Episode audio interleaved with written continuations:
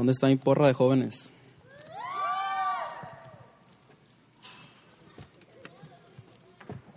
¿Qué creen? Desde aquí arriba se ven más cristianos.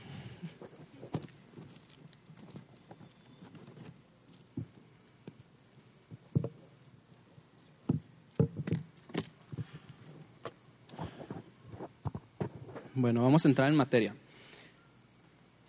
El tema de hoy lo van a, lo van a ir recibiendo a lo largo de toda la enseñanza. No les voy a decir de qué vamos a hablar hoy, hasta, bueno, denme unos 10 minutos y ahorita vamos a ver de qué vamos a hablar. El versículo que, que usa para iniciar está en el libro de Deuteronomio, capítulo 1, versículos 29 al 34. Y fíjate lo que dice la palabra, dice... Fíjate lo que, lo que el autor está escribiendo en esta, en esta parte de la palabra. Dice, pero yo les dije, no se asusten ni tengan miedo. Si tú alguna vez te has asustado, tienes miedo, déjame decirte que esta palabra es para ti y es para mí también. Pero yo les dije, no se asusten ni, ni, tengan miedo. El Señor su Dios va delante de ustedes, Él peleará por ustedes, tal como vieron que lo hizo en Egipto. También vieron que Dios los cuidó todo el tiempo que anduvieron en el desierto. ¿Cuántos de ustedes saben que Dios nos cuida cuando estamos en el desierto? Dios te cuida cuando estás en el desierto y esta palabra es para nosotros. Dios te cuidó todo el tiempo que anduviste en el desierto, dice la palabra, igual que un padre cuida a sus hijos. Y, y ahora no solamente te cuidó, sino que te trajo hasta aquí.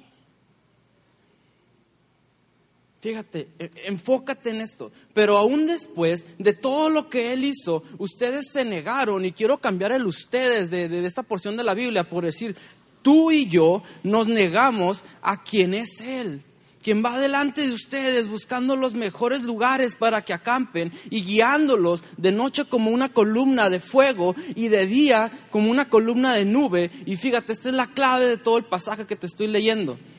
Cuando el Señor oyó que se quejaban, cuando el Señor escuchó que nos quejamos, Él se enojó mucho. Vamos a hacer una dinámica para empezar. Allá tu vecino, allá el que está a tu lado, los que están a tu lado, dile, Dios también se enoja.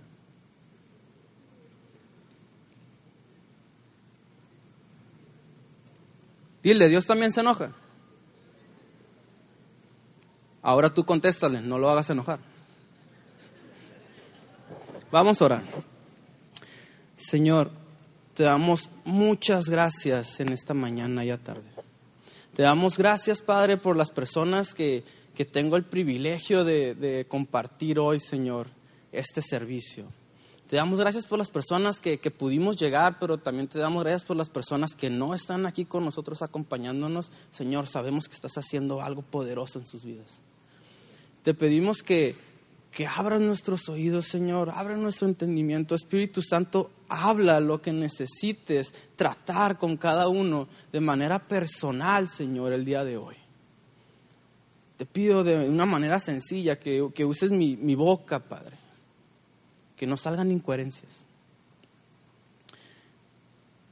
Úsame, Señor, en el nombre de Jesús.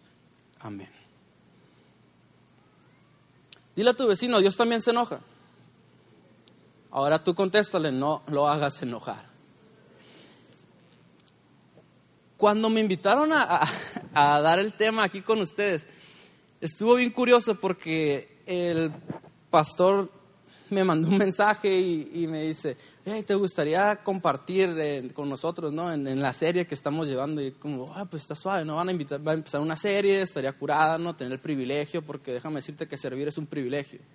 Si tú piensas que por el tiempo que tienes en la congregación, por el tiempo que tienes de cristiano, es un derecho servir, déjame decirte que servir es un privilegio. Porque de entre todos los que estamos aquí, Dios dice, este es el que voy a usar de entre todos los que estamos, Dios dice, este es el que voy a usar. Servir es un privilegio. Y, con este privilegio yo dije, oh, pues, pues qué suave, ¿no? Que me van a invitar a, compartir, ¿no? Qué suave. Y en la semana les estuve preguntando, una semana antes tocaron los jóvenes aquí arriba y yo les estaba ahí echando porras, ¿no? Y estaba orando por ellos y les decía, oh, sí, bien, bien. Y ya cuando bajaron les digo, ¿qué se siente estar ahí arriba? Da miedo todos te miran.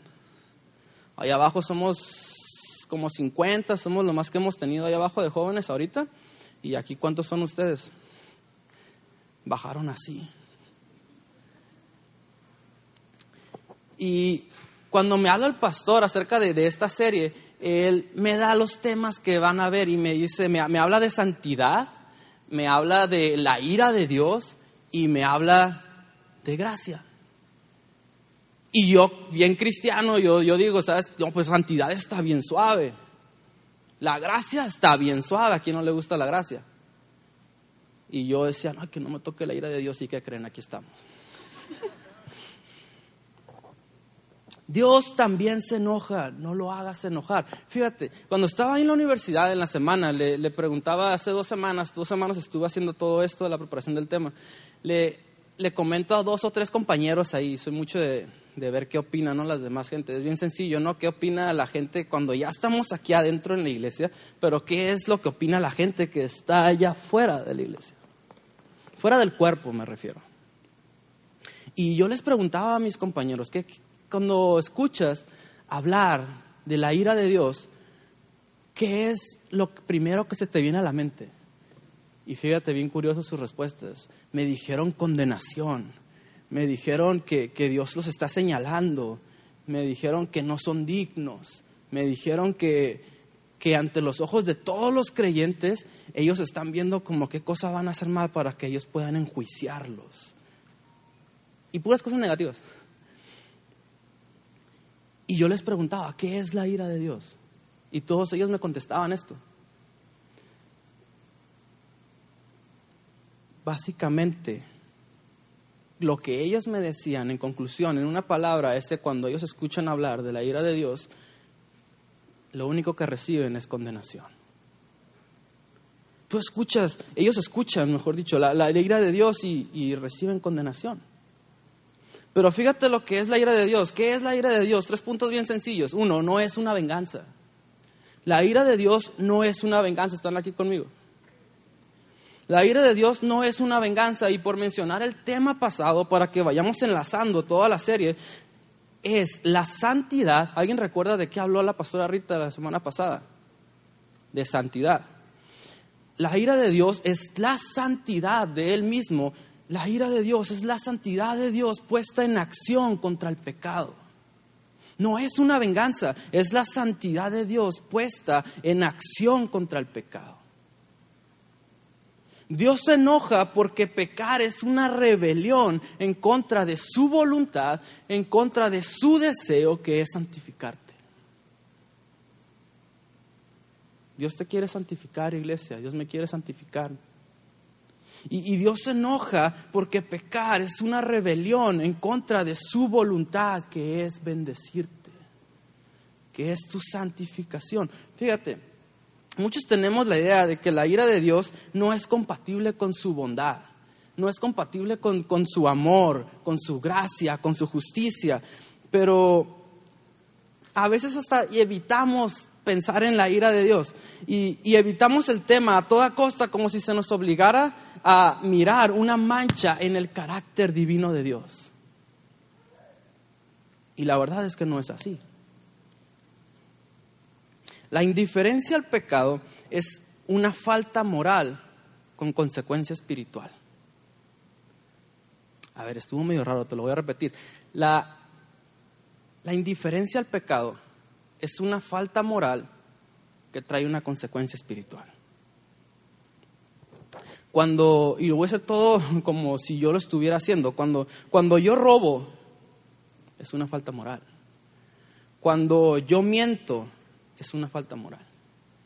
Cuando yo agredo, es una falta moral. Cuando yo codicio, es una falta moral. Cuando yo hablo de, mis amigos, ah, esta persona hizo esto y tas, tas, tas, tas, tas, y, y tú sabes.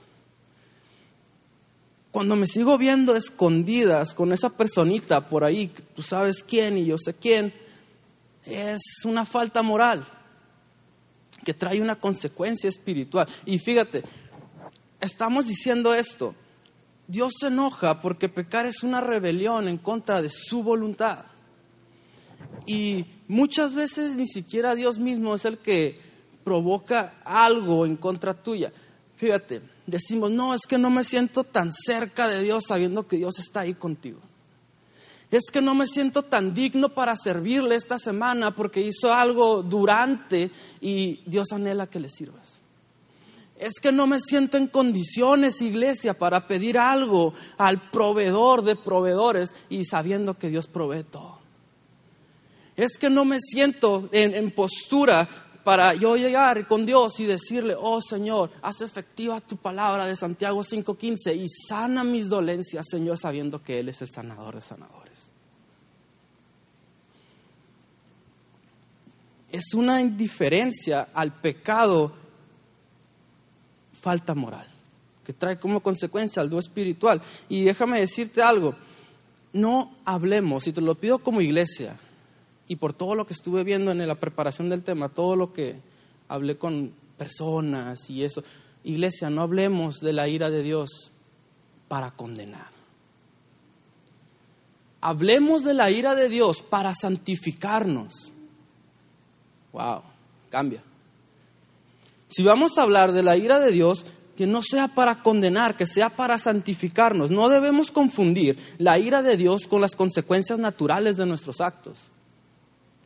Y yo soy mucho de ejemplos. Y ahí están los jóvenes que no me dejan mentir.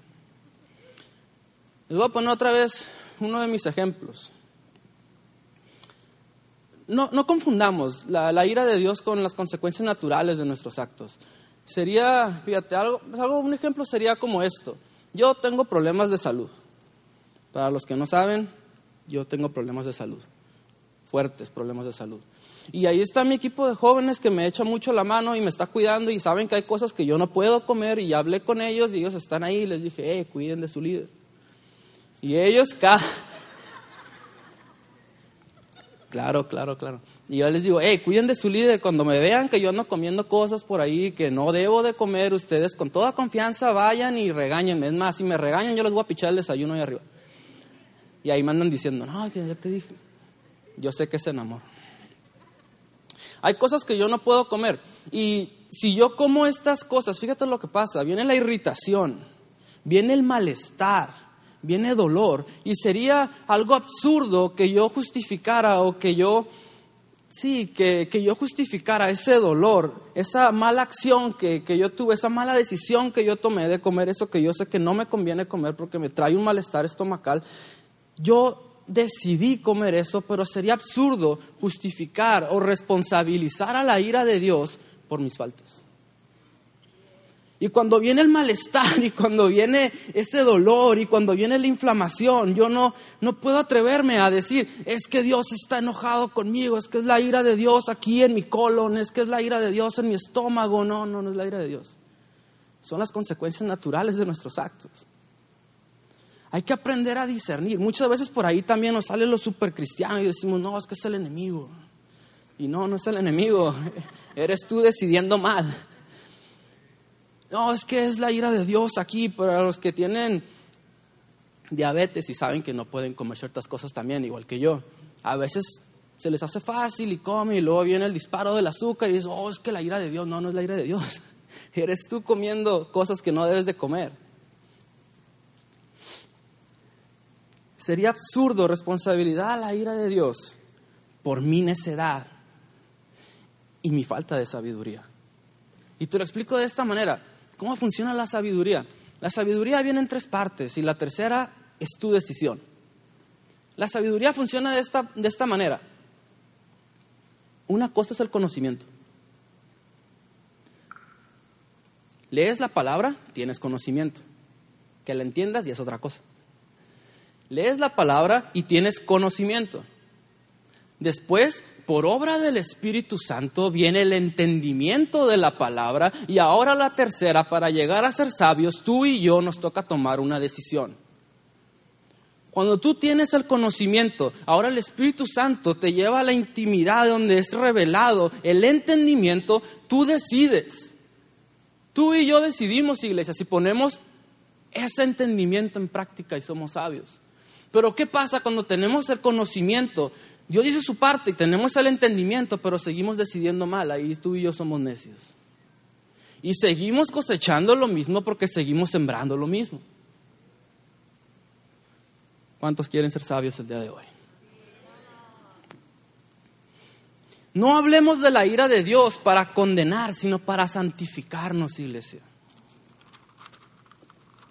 Él odia todo pecado porque Él es santo. Esta es una verdad que nos enseñan desde cunero, yo creo. Ya naces con esto. Tu primera palabra cuando creces no debe ser mamá y papá, debe decir, ¿sabes qué? Dios odia todo pecado porque es santo, eso debería decir el niño. Él odia todo pecado porque es santo y, y fíjate, y porque Él odia el pecado, Él se enciende contra el pecador. Él se enciende contra el pecador y no nomás con las personas como de manera condenativa, como solemos hacer en las iglesias, no con las personas de allá afuera, también se enciende contigo y conmigo. Ahora, Salmos, capítulo 7, versículo 11, dice de esta manera. Ahora, yo les quiero decir algo bien claro, tal vez no sé, tal vez no está concordando ahí con la cita, yo estoy usando otra Biblia, pero la esencia es la misma, en los versículos que estoy usando. Salmo 7, capítulo 11, dice de esta manera, Dios es mi juez, honrado. Todos los días se enoja con los malvados. Hay personas por ahí que creen que tienen carácter divino y también se enojan todos los días. Todos los días se enoja Dios con los malvados. Y fíjate, en este punto del mensaje también quiero hacer otra dinámica y dile a tu vecino ahí, este mensaje es para mí. Tú que te enojas, dile, este mensaje es para mí. No creo que haya una persona aquí que no se enoje. Yo me enojé antes de venir al servicio esta mañana. Este mensaje también es para mí, ahora tú contéstale y para ti también.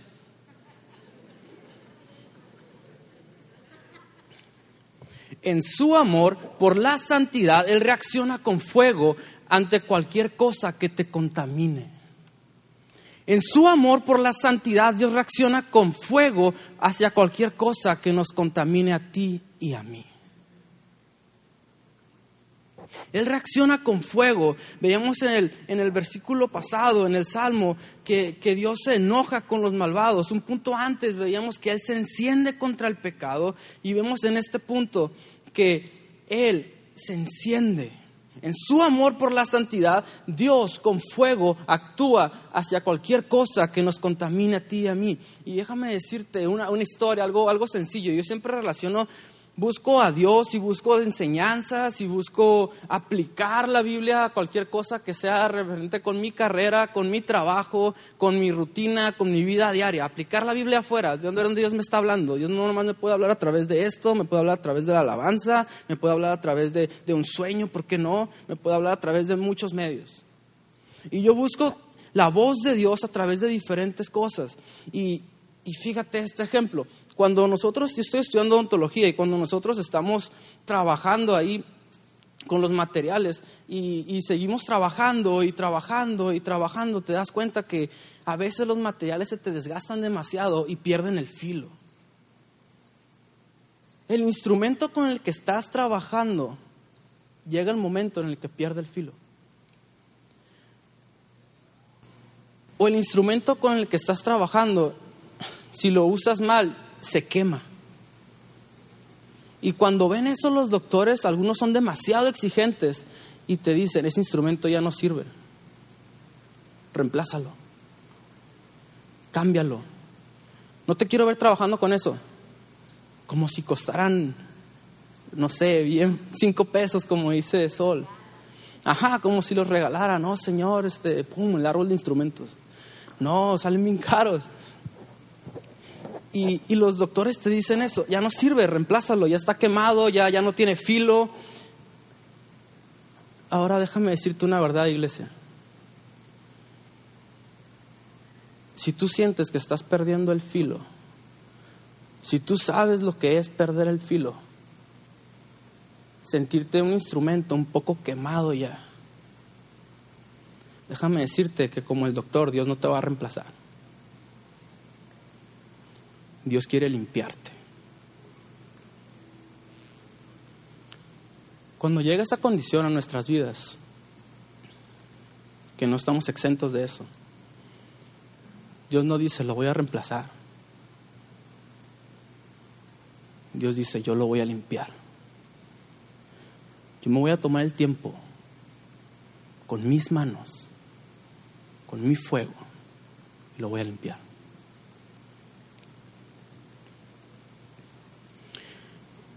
Nuestro Dios es fuego consumidor. Nuestro Dios es fuego consumidor, iglesia. Y los muchachos de la alabanza, si me gustan ayudar a ir pasando, por favor.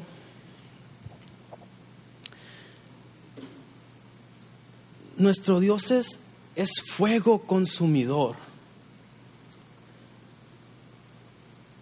Y yo te hablaba de los instrumentos que utilizamos nosotros los dentistas. No podemos utilizar un instrumento que está sucio con otro paciente. No podemos utilizar un instrumento que no ha sido esterilizado con otro paciente. Sí podemos, pero no deberíamos.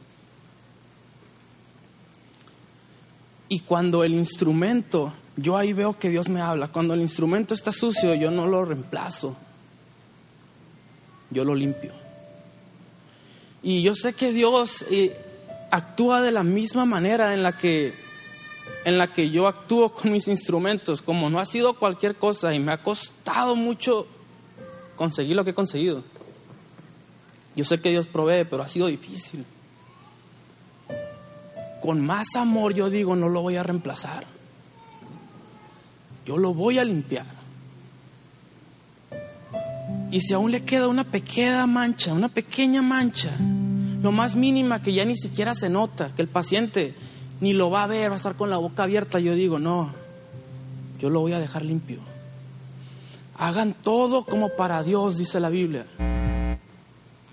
Yo no lo voy a reemplazar. Y Martín, ¿qué pasa si se te rompe? Aunque tú te sientas roto, Dios no te va a reemplazar. Dios te va a levantar de donde sea que tú estés, iglesia. Y déjame contarte esto, nuestro Dios es fuego consumidor. ¿Y por qué te estoy hablando de instrumentos? ¿Y por qué te estoy hablando de fuego? Si el tema es la ira de Dios, ya vimos la ira de Dios. ¿Qué es la ira de Dios? Ya te dije tres puntos. Ya te dije que aprendieras, te metieras con Dios y aprendieras a discernir lo que es las consecuencias naturales de tus actos y lo que es lo que provoca a ir al Señor. Te estoy hablando de instrumentos, de fuego que consume, de esa pasión que se enciende de parte de Dios para limpiarte una y otra y otra vez. Para limpiarme una y otra y otra vez.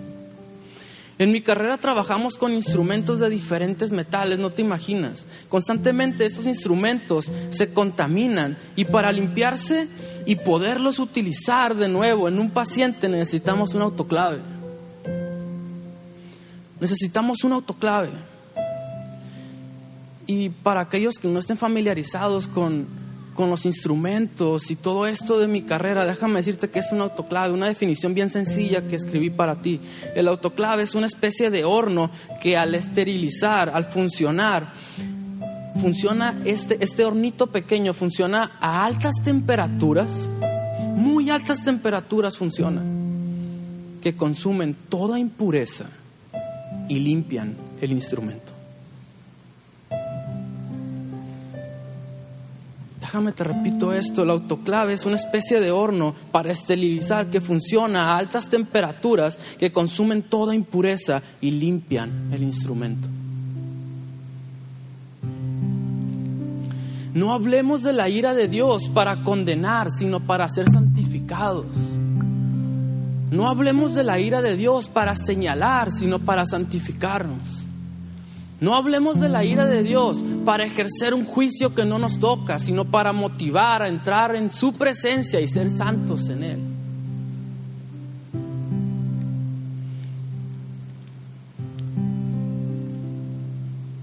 ¿Cuántos saben que somos instrumentos en las manos de Dios?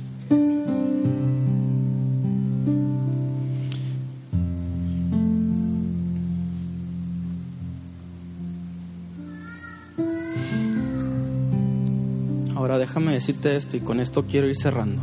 No acostumbro, estoy, estoy tratando de no predicar tan largo ya.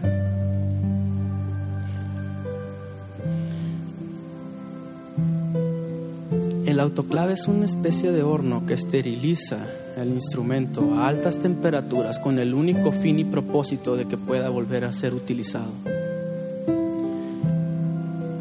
Y el día de hoy quiero compartirte esto. Dios es nuestro autoclave. Tú eres el instrumento, tú y yo somos el instrumento, iglesia, en sus manos y Él es nuestro autoclave.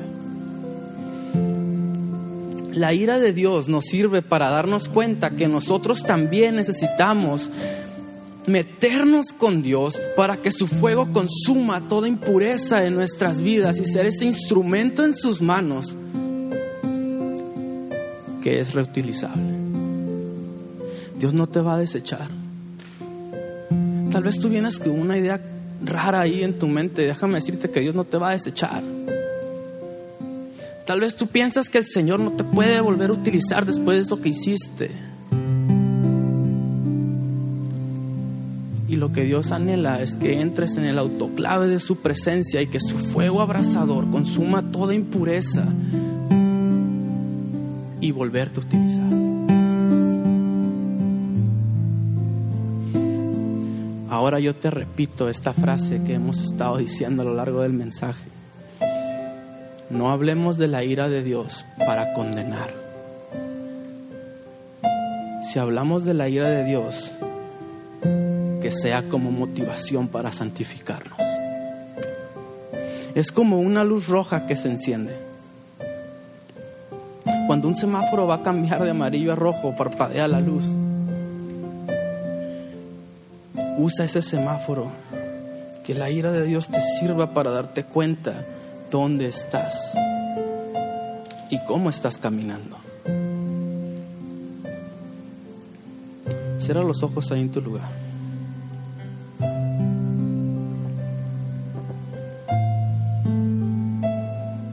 Vamos a cerrar los ojos ahí por respeto a, a todos los demás que nos acompañan.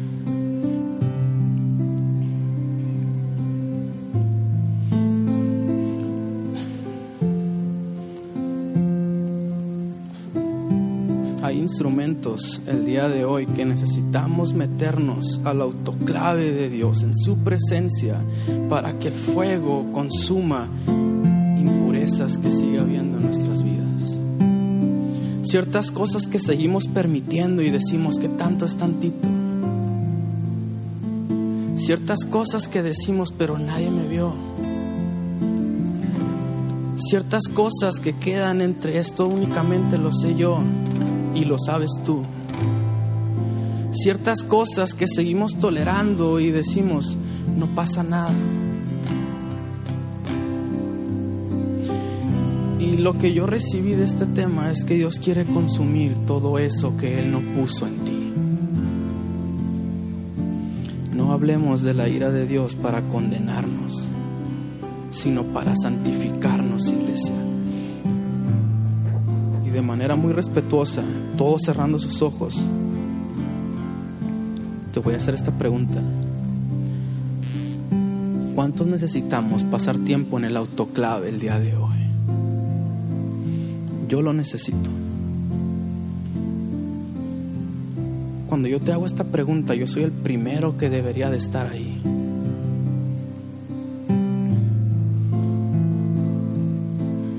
Ahorita mientras empieza a tocar la, alabanza, yo te pido que tomes este tiempo de manera muy personal. Y si tienes que ponerte a cuentas con el Señor, utilízalo para ponerte a cuentas con el Señor. No ocupas hacer algo extraordinario ahí en tu lugar de manera muy discreta. Comienza a abrir tu boca y, comienza a hablar con el Señor. Y si es que hay manos alzadas todavía, yo le pido a, las personas, a los líderes, a los ancianos que me ayuden a cubrir esas necesidades de, de de oración, por favor.